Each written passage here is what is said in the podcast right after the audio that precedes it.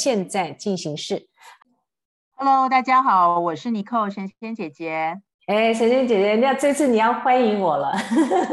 因为你你在台湾坐镇，然后我在 Austin 啊，刚好在美国要去参加这个 Consensus 的那个活动。嗯，好，那我们今天来谈一个，其实虽然也蛮多人呃陆陆续续有在谈，那但是我们今天会特别去。把它的这个关键的要素，我跟大家做一个分享，也就是 Web 三作为这个创作者经济带来典范转移跟大跃进的这个核心关键的这个要素。嗯，也就是或许我们将来会创造的新名词啊，Create to Earn，对吧？它也在改变创作者的收入模式啊。哎，其实，在我们先前也有两两到三集都在谈创作者经济啊，中间有引用到李金啊、Cooper 啊等等，就是在正在进行的这些创作者的投资人或者是实践者，他们觉得说，将来说不定所有的工作通通变成 creator，所以我们今天就来 explore 一下说，说啊，它是什么，过去是怎么样。现在还有未来的可能性啊，因为对创作者来说是一个不可思议的有机会的年代。那下一个阶段呢，是一个基于区块链、加密钱包，还有甚至于最近也谈到很多的 NFT，还有 DAO，也就是去中心化的自主组织的一个下一代的网络生态系统啊。什么是创作者经济？也就是英文常看到 creator economy，然后李金也常推广的叫 passion economy 啊。现在我们怎么定义它呢？比如说有几个描述，这个是 Tipto 的描述啊。他说第一个要件是 freedom，就你你可以很自由的去做你喜欢要产出的东西。然后 creator oriented，呃。Creator oriented，它很大的差别是从要创作的人来主导，因为在创作者经济二点零的时候，他说是粉丝经济，从很多 YouTuber 原先的出身都是为呃商品做代言，换句话说，那些创作的内容是因为要带动某一些商品跟消费、哦。那三点零的话，社群经济不只是把粉丝当做他的消费者。而是把它变成共创的社群，然后一起维护哦，然后这样子才会到后来每一个参与的人都好像是他的 owner。那另外一个呢，它是创意产出，创作者经济最早会出现的地方呢，通常跟数位产品跟虚拟服务比较容易出来。再一个是 monetization，盈利货币化的工具。我们实际上现在常说的就是用 crypto 的发行来。支撑跟推动，我我觉得有几个点可以稍微再再跟大家 highlight 一下。第一个就是说，其实创作者经济并不是一个新的名词，我们每一个人其实都是或多或少的创作者。那第二个部分就是说，其实只要是基于自由意志去创作，然后我们做自己喜欢做的事，把这个东西透过一个适当的平台发布出来。这个就是一个所谓最基本的创作者经济。可是当一路这样发展下来的时候，在 Web 二时代的这种大型平台的基础架构之下，它现在发生了什么问题？好，所以这就是为什么会有新一代的创作者经济的概念会出来的原因。那这里面的几个困境就是：第一个，创作者已经逐渐对自己的作品，其实他并没有享有掌控权。好，在 Web 二的这种创作者经济的结构当中，虽然有很多大的平台可以让我们来 leverage，我们创作者完成作品发表，然后去做呃储存 distribute，然后再来透过很多数据，然后变现的流程、收费等等，哦，全部都在平台上以一个中心化的形式去整合。可是事实上，这个平台掌握了这些资讯，根本就已经让这个。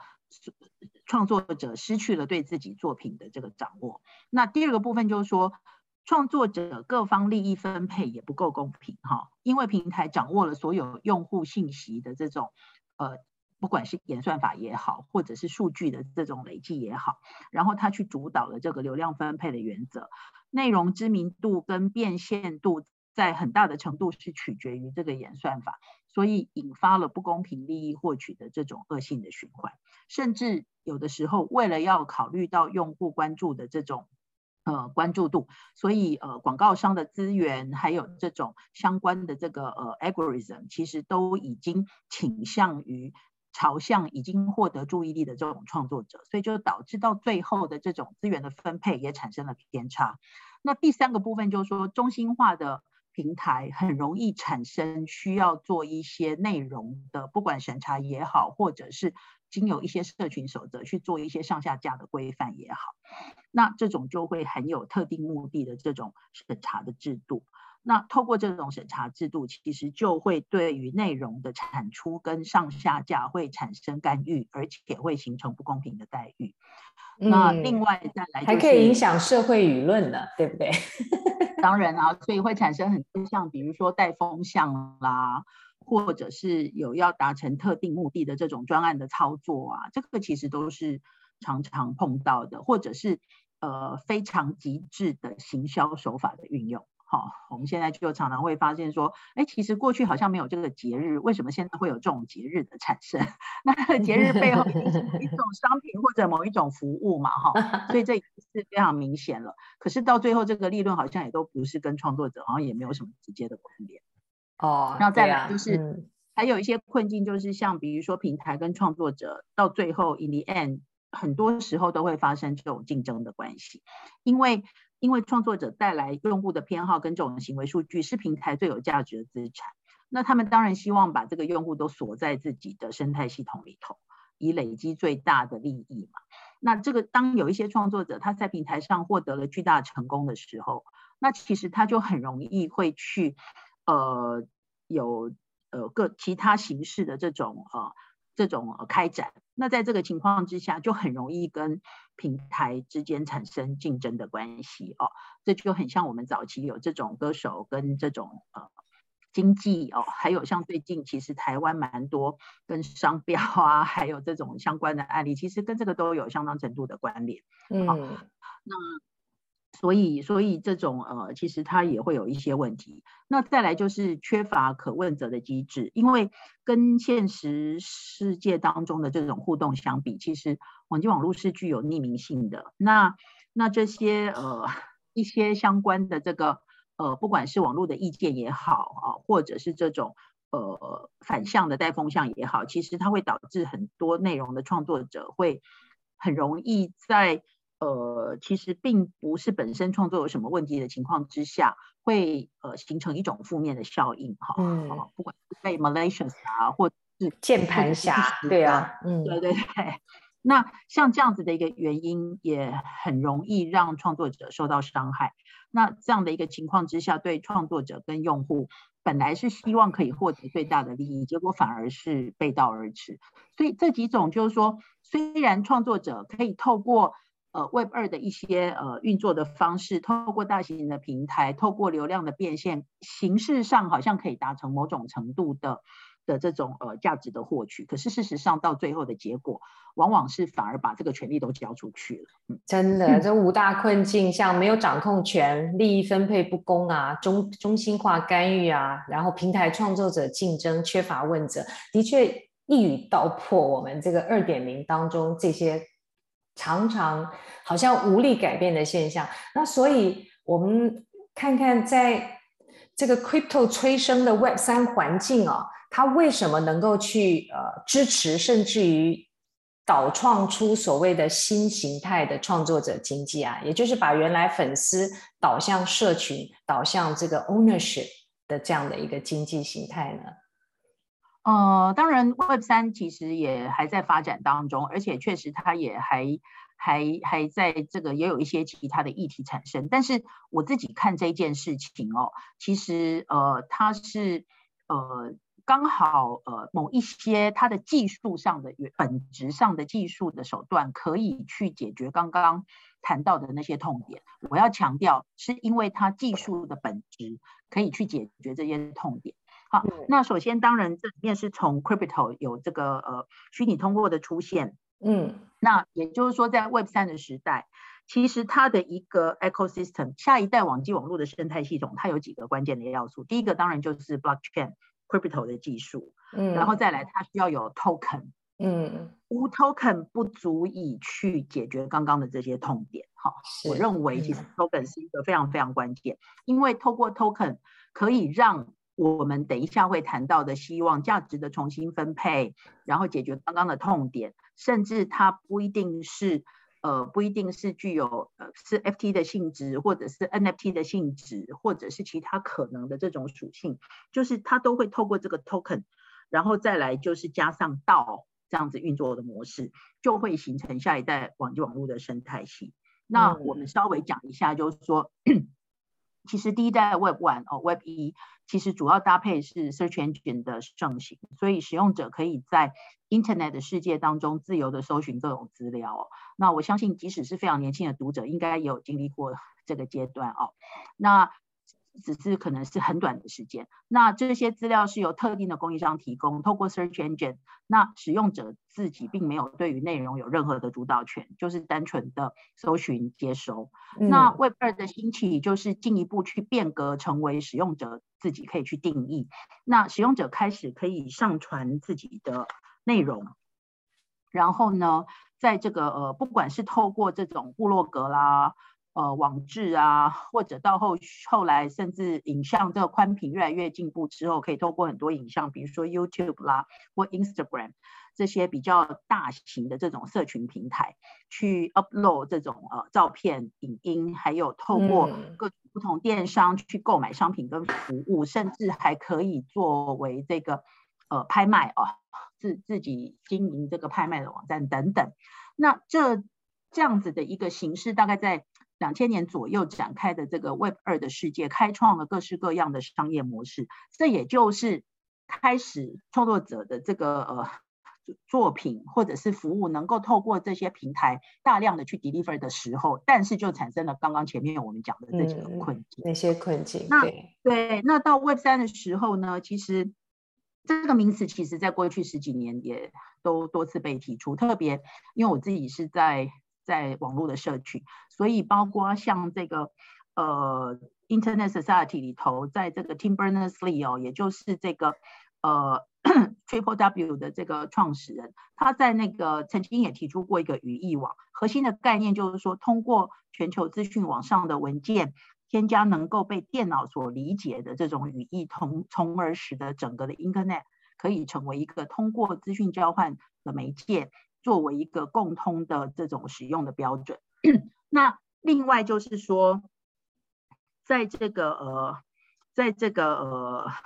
其实真正产生比较关键的这种定义性的规定，是到这个以太坊的共同创办人这个。Gavin Wood 他提出 Web 三是基于区块链技术为主，就是我刚刚讲到，为什么 Web 三能够去解决这些痛点，其实是因为它技术的本质。那这里他提到的就是说，区块链技术为主的去中心化的概念，到这里 Web 三开始被定义成为一种去中心化的特征。那没有人有内容服务平台集中的这种所有权。嗯，那 Web 三的内容创建者就相。对于 Web 二的时代，比较容易可以得到公平的机会。好，嗯，那所以 Web 二时期通过创作者来吸引用户是平台本身原生盈利的方法，甚至走到最后还把资料给出卖，对不对？对，好，这个就是我们都很清楚的。我们都被卖了。中的，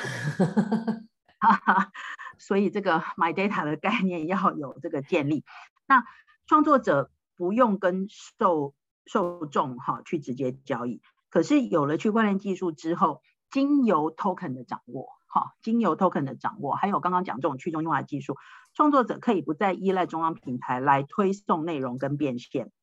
而基于这样子的一个区块链技术的基础设施，创作者能够自己将内容去变现，并且在货币层上的我们讲说 crypto 就是虚拟通货哈的这种社交媒体的协议之下 protocol 哈。还有这个这个 smart contract，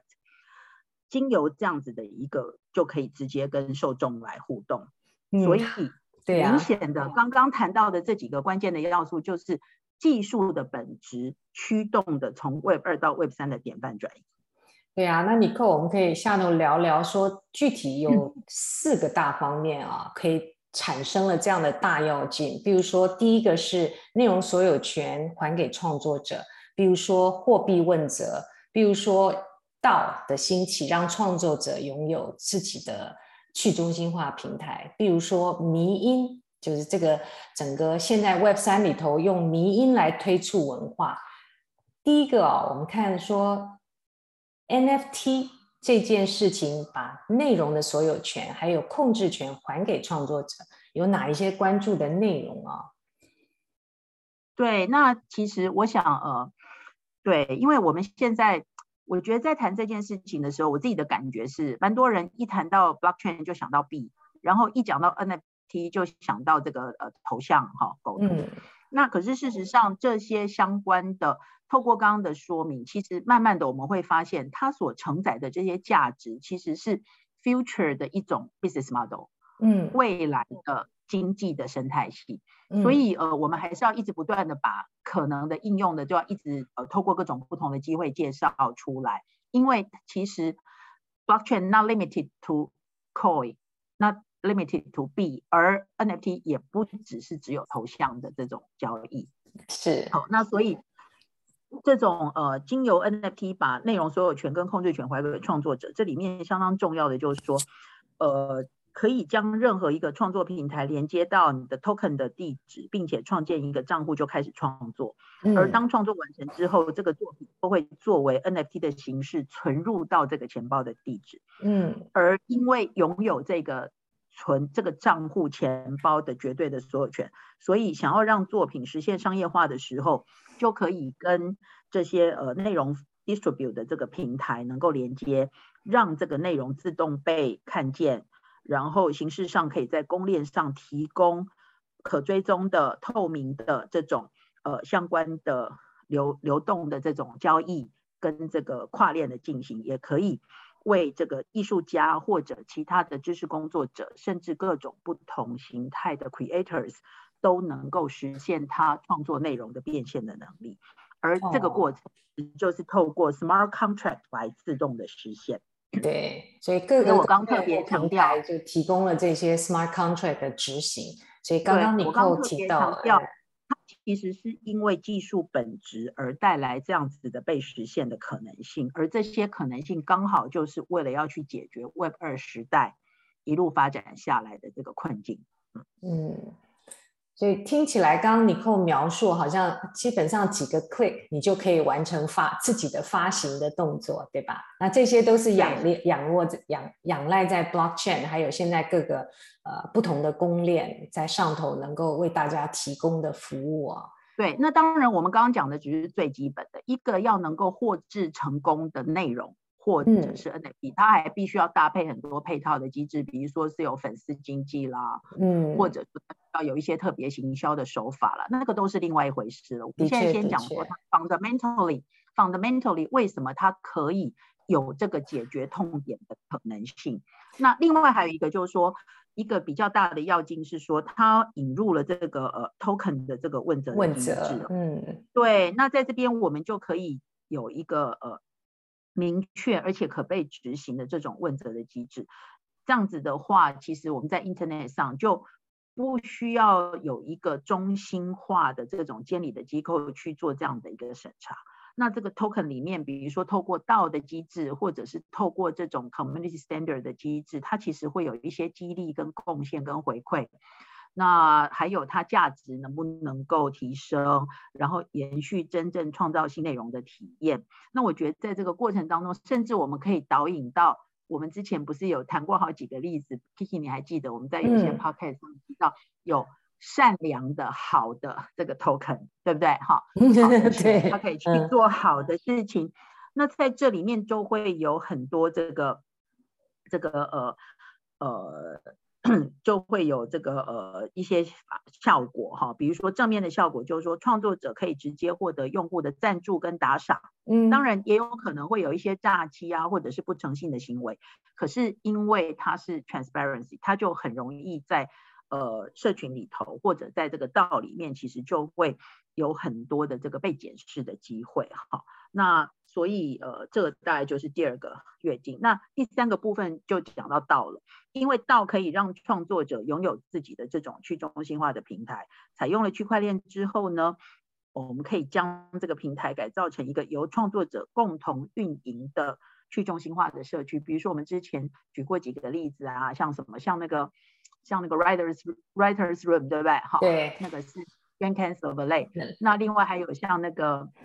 呃、uh,，Movie Night Club 哈，就是那个午夜电影院，嗯、一个导演，一个演演演员组的这样的 club，对、嗯、对。那像这些其实就是呃，透过这样子的一个方式，让让就不需要有这个外部中中介者的这种参与哦。那道的治理是由成员来决定的，那并没有外部的股东会来 要求榨取相关的这种。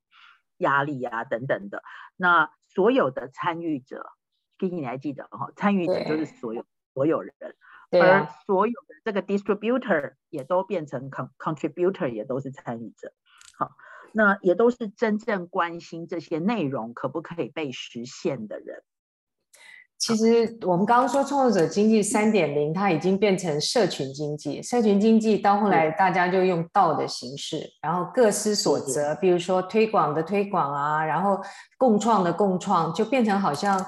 在就好像一个虚拟的创作村落。那各个大家又经过自己的贡献，又取得其中经由代经过 crypto 得到某一块的拥有权，所以很自然很自然的这个社群经济又转到。我们的 ownership economy，也就是现在常常去形容它是这个 creator economy 四点零的版本啊，也就是这样的。然后它的本，然后它的本质又是 tokenomics。对，然后设计好的这个代币经济设置。嗯。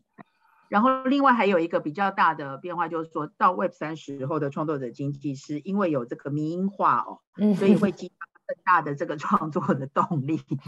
我想我们。最近这这两这两天最夯的这个在 OpenSea 上 Number One 的这个 NFT，其实就很迷因哦。好好，那这个民营化就是 Web 三发展当中特有的一种文化的现象。那它会基于这个 Internet 用户，因为它有快速复制跟传播的能力。那很多民营都是在前人创作内容的基础上去。呃，持续在完成。那通常都是这种怪异的、荒诞的、有趣的，或者是不知道原因的这种梗图。那广泛的流传，具有相当程度的感染的能力。而且这个，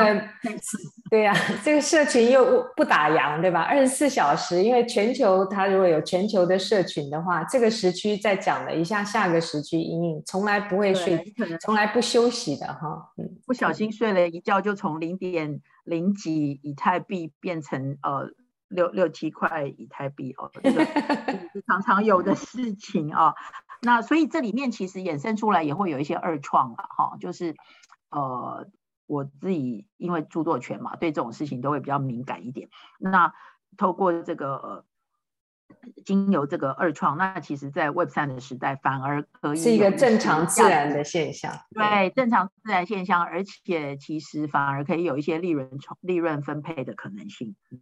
我们有一集是讲 Dune Analysis，所以他鼓励大家，如果你是其中的这个用户的话，你要你尽量去用别人的模板，不收费。你在别人模板再创造新的模板，再分享也不收费。真的要收费是当你把你的讯息拿走，不跟人分享，然后那个时候他的创始人就要跟你收费。这个就是很开，这个就是很开源啊！你看我们之前介绍过大 IP 的开发，为什么今天无聊猿的 Club 会变成一个最大的 IP 的开创的这个 resource 的来源？就是因为它授权的条款是本于开源的精神，而抓到了共创的本质。所以他才会有源源不绝的创意，持续的在这个大 IP 的塑造上面去 reshape 的这个可能性嘛。好，对啊，所以中间有那个生气的猿猴就可以在加州开一个汉堡的连锁。所以其实我从 我从之前不管是从 regulation 的角度，还是从 create business 的角度，我一而再再而三一直不断的强调，就是说。Regulation 或者是要 doing business，其实都要符合这个技术发展的本质。一旦有跟这个技术发展的本质相结合的时候，那个网络效应就是不可小觑！哈，它就会很容易就产生一个大爆发。所以这种分享开源，然后彼此堆叠，的确是加速了呃所有的创新。这个在在 Web 三的世界就很明显。所谓以前我们唾弃的那种全盘抄袭，嗯、结果在这边他是直接把别人 protocol 开源的 protocol，然后直接在上头做改良，然后还可以再分享的话，那个又是另外一个新的创新啊。对，对蛮有蛮有意思。因为它可以被追踪，而且如果有价值的获取的时候，它是可以去做重新分配的。嗯，对，获益者自然就会有这种贡献的的动机，所以大家就哎就有一个很好的正向循环。嗯嗯，哎，那我们看看今天的第三个也是重要的话题啊、哦，这个典范转移，就是创作者经济也不是新的东西，那 Web 三是。现在发展的东西，当这两个事情碰在一起的时候，它带来了今天什么样的一个典范转移？对，其实我们呃过去就一直在讲嘛，就是说，呃，从循着刚刚 Web 一的逻辑这样下来的时候，其实 Web 一时代就是 reading 嘛，那 Web Web 二的时代其实就是 reading 跟 writing 嘛，那到了 Web 三的时候就是 reading、writing 跟 ownership 嘛。哇，所以其实围绕的概念就是我们拥有了 ownership，而这个 ownership 在 Web 三的平台上面可以透过 token、透过 blockchain 的技术、透过 DAO 的运作这些机制，而让这件事情成为实现的可能性，同时又解决了 Web 二的痛点。哦，哦那在这边，在这边就是说 Web 二的时候是透过平台去控制，Web 三自然就会。就会就会以这个所有权为核心，当然这里面不是想当然耳，它还必须透过一些技术的基础设施。所以我们刚刚讲，就是说 Web 三的基础设施里面，它可能就是需要有这个 protocol 哈，嗯，smart contract 是等等的这些的运作，才有办法去呃达到这样子的一个目的。那在 Web 三的背景之下，一个这个 protocol。通常就是这个 smart contract，然后它也提供了这个标准，以让这个 P to P 没有第三方干预的情况之下，可以去呃执行跟落实这个说好的这个交易跟 deal。那特别是像金融的交易，那因为它是一个标准，所以也没有任何人可以呃去改变或者是强迫或者是控制哦。那也因为它是一个 smart contract，所以它也是一个可以被执行的，同时它也必须要被执行。那基于创作者经济来说，其实它就是一个开放的 protocol 层，可以允许着围绕刚刚我们讲一切转成 ownership 为主的时候的这种实现主权，而且是可以流动的可能性。它的本质上就是以 token 的形式这样子的来存在。来创造所谓的 ownership，对，吧？就是他创作者好像我现在听起来就是他真正在 Web 三的环境里头，他是真正经过这个技术，经过甚至于 NFT 可以拥有到他自己所有创作的成果。嗯、那前提有哪一些呢？嗯嗯，像这样子的话，你看，作为一个创作者，可以在任何一个平台上去创建一个账户，然后开始创作。而当创作完成之后，就把创作储存到我们刚刚讲，因为要有 token 嘛，你要有钱包的，比如说就像这个 ERC 二十的这个代币一样，那拥有绝对的主权。当想要扩大受众的时候，就把这个钱包连到其他的平台，在所有平台上创建的内容就会被同步化，然后也可以被执行，包括什么？包括分享，嗯，还有让这个权利的这个呃分送，还有去赚取收入、换取利益。等等，嗯，不过更有趣的是，那个还可以选择不同的协议来做堆叠，对吧？把它乐高化，常常 Lego 在常常提到，对，所以这里面有很多、嗯、很多透过技术可以去呃规划跟实现的可能性，比如说订阅啦、销售啦、特定产品的定位啦，还有这个呃要如何来运作这些相关的经济行为，其实是。非常多非常多花样可以来来实现这个创作者经济的可能性。对啊，其实 We 到中间，我们其实都是创作者，也欢迎更多的不同的创作者啊加入，然后跟我们一起体验这个成长跟创造的过程。那今天我们其实有个重点啊，就是说所谓的创作者经济的在 Web 三环境里头，很重要的是 Create to Earn，你做中来取得自己所拥有的这个经济。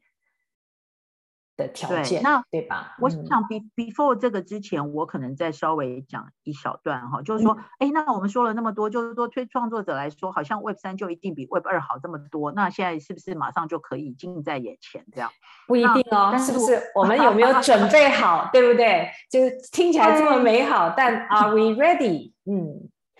这个部分其实就是刚刚讲，因为它随着技术的演进，还有这些营运的模式。我们在看说，比如说 A 十六 Z，它最近也才刚刚发布这个二零二二年加密货币的概概括报告。那这个呃报告里面就讲到说，现在 cryptocurrency 其实是处在价格创新的的这个周期当中。那呃可能会不稳定啊，呃，价格可能会不稳定。那对于创业者来说，Web 三仍然是比 Web 二好，只不过这个里面可能会涉及到。它这个 timing 哦，那尽管现在时间还还算是比较早期，所以那个报告的总结是说，加密的这个技术还有整个环境仍然在早期的阶段，那相当于互联网网际网络大概在一九九五年的时候哈，所以呃其实还在相当早期。那我们刚刚讲，从加密的技术，还有区块链的技术，以及 Web 三的一些支柱哦，包括 token。包括这个呃钱包的数量等等，还有这个经济的规模，可能都还在 very early stage。不过，他这个报告当中有一个数字，其实蛮有趣的啊。他说，在 Web 三的创作者人均收入啊，大概是十七万四千美元，相较于在 Web 二平台，在比如说在 Shopify 呃 Spotify 上头，Spotify 上头的这个创作者平均收入是六百三十六。美元，那并蛮多的耶。对啊，对啊。他然后另外一个是说，这个在 YouTuber 上头平均 收入是二点四七美元一个频道，哎，蛮有意思。可能我们把链接放在我们的下头，让大家可以进去看看这个 A 十六 Z 中间的报告啊，它的详细内容。嗯，对，其实这个刚好反映了我们刚刚前面说的嘛，就是说。呃，Web 二的时代发展到现在，它产生了一些困境，所以那些困境形成出来的这种年均收入的所得，看起来就不是那么的、那么的呃、那么的受到大家的肯定嘛。好，嗯，那可是 Web 三的技术，它还有很多的这个支柱必须要同步的去进行，同时它还有经济的规模，还有很多其他的原因，所以远景在那边，可是我们也还在路上。啊，他最后一个数字很好玩。他说，早期是因为 A 十六例说，目前估计以太坊大概有七百万到五千万的活跃用户，这个范围还蛮大的。他说，相当于一九九五年的网际网络的早期，蛮有意思。对，欢迎大家可以去详阅一下，嗯，跟我们的分析其实是相呼应的啦。对，哦。好啊，那 create to earn，我们就算准备好了，那下头要怎么办？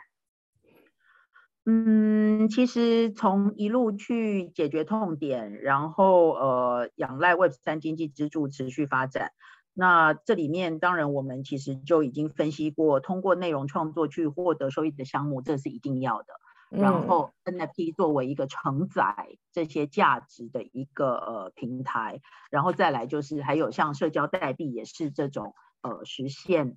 价值的可能性。那呃比如说像这个呃。以社交代币来讲好了，因为我们过去也呃介绍过蛮多呃这方面的，不管是道也好，或者是这个模式也好，甚至某一些呃大的城市，其实也透过 currency 的 cryptocurrency 的方式去实现实现它的社会影响力。那这些就是作为组织或个人去激励用户跟粉丝产生价值发生的代币。那特别要提一下这个 NFT，那 NFT 就是说，相较于社交代币。NFT 更容易可以成为 Web 三创作者经济当中的这个通行证，它的应用场景会更加的广泛。嗯、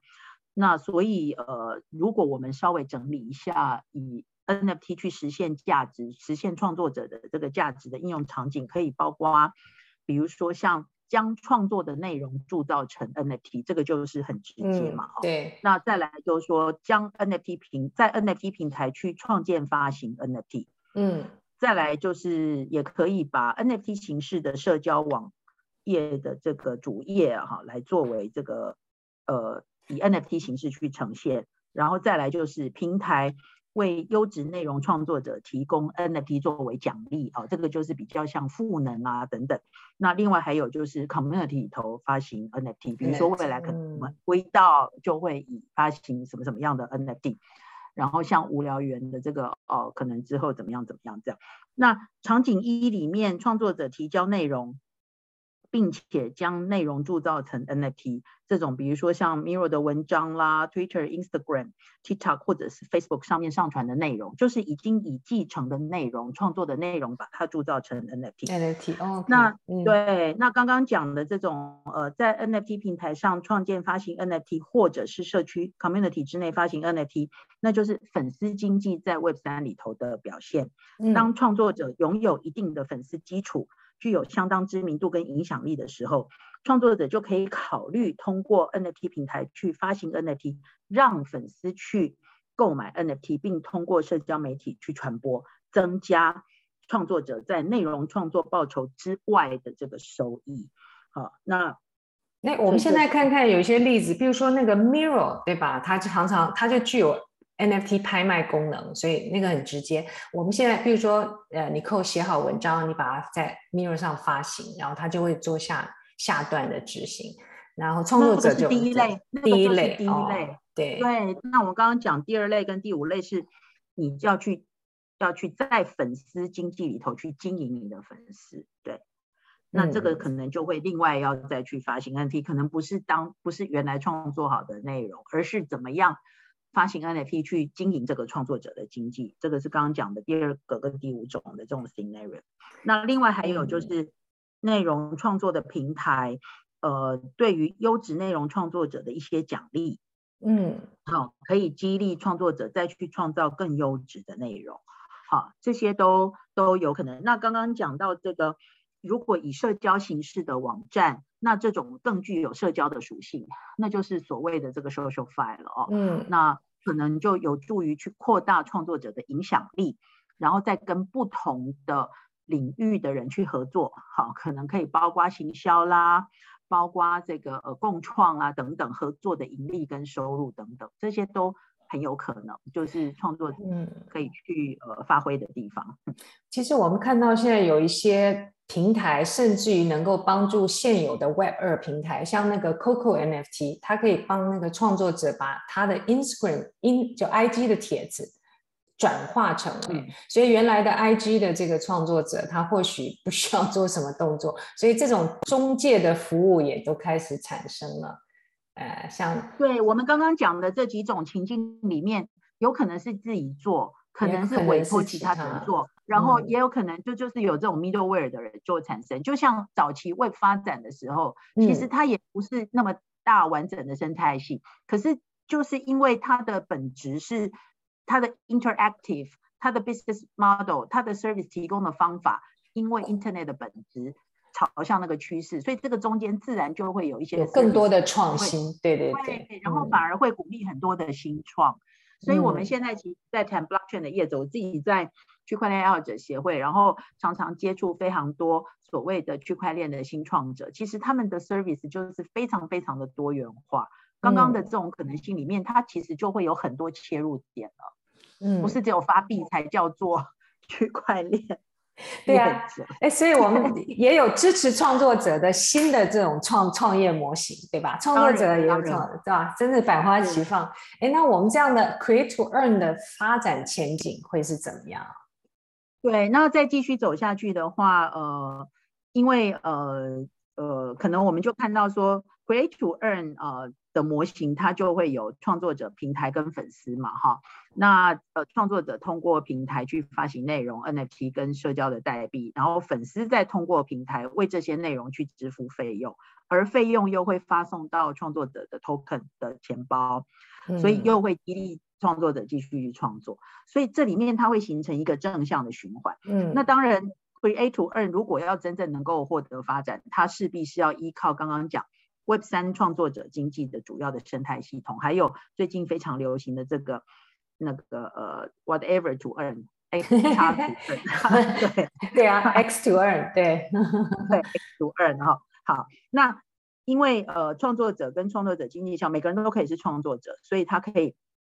透过刚刚讲的这五种可能的 scenario，嗯，他会去传播讯息，累积粉丝，然后再正向的回馈。那呃，Web 三创作者经济的生态为创作者提供了全流程的选择，好，全流程的选择。那一有一些项目就可以有这种一站式的服务。哎，对对呀、啊，还有看不大，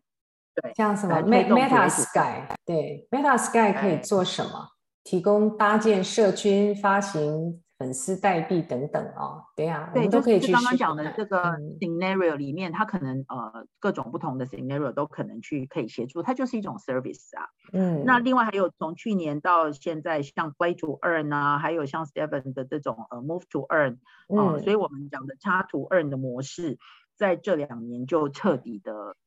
出圈哦。所以 上一集我们跟 Ethan 聊 Diet to Earn，不错吧？节食，对对，这个我就很，这个我就觉得，哎，好像应该蛮受用的，很有同感，很有同感。对，所以就是说，呃，不管是否涉及到这个呃涉足到 crypto 了哈，所以透过 token，透过 NFT 去激励跟吸引人们参与到呃 create to earn 的项目当中，那。内尤其是内容创作本来就是人的重要的活动嘛。我们刚刚讲，其实 create creation creator 在我们的日常，是人的天性，对对对，对，对，对我们每个人都 creator、嗯。那所以透过这样子，每一条的信息，每一条的这个呃呃呃这个呃发布或者是什么，其实都可以透过制造成 NFT 来作为保存。那门槛越来越低的时候，其实它就可以让 Create to Earn 的项目也能够像 Move to Earn 一样获得高度的参与。如果再能够跟 NFT、SocialFi 还有 DAO 的玩法能够结合，增加用户的体验，那更可以让呃 Create 那个呃创作者经济又达到下一个阶段。嗯，所以我们其实在看哦，我自己认为。呃，我们在谈创造者经济的时候，其实它绝对是跟区块链跟 Web 三的技术是绑在一起的哦，而且是透过技术的驱动，去让这样子一个经济模型得以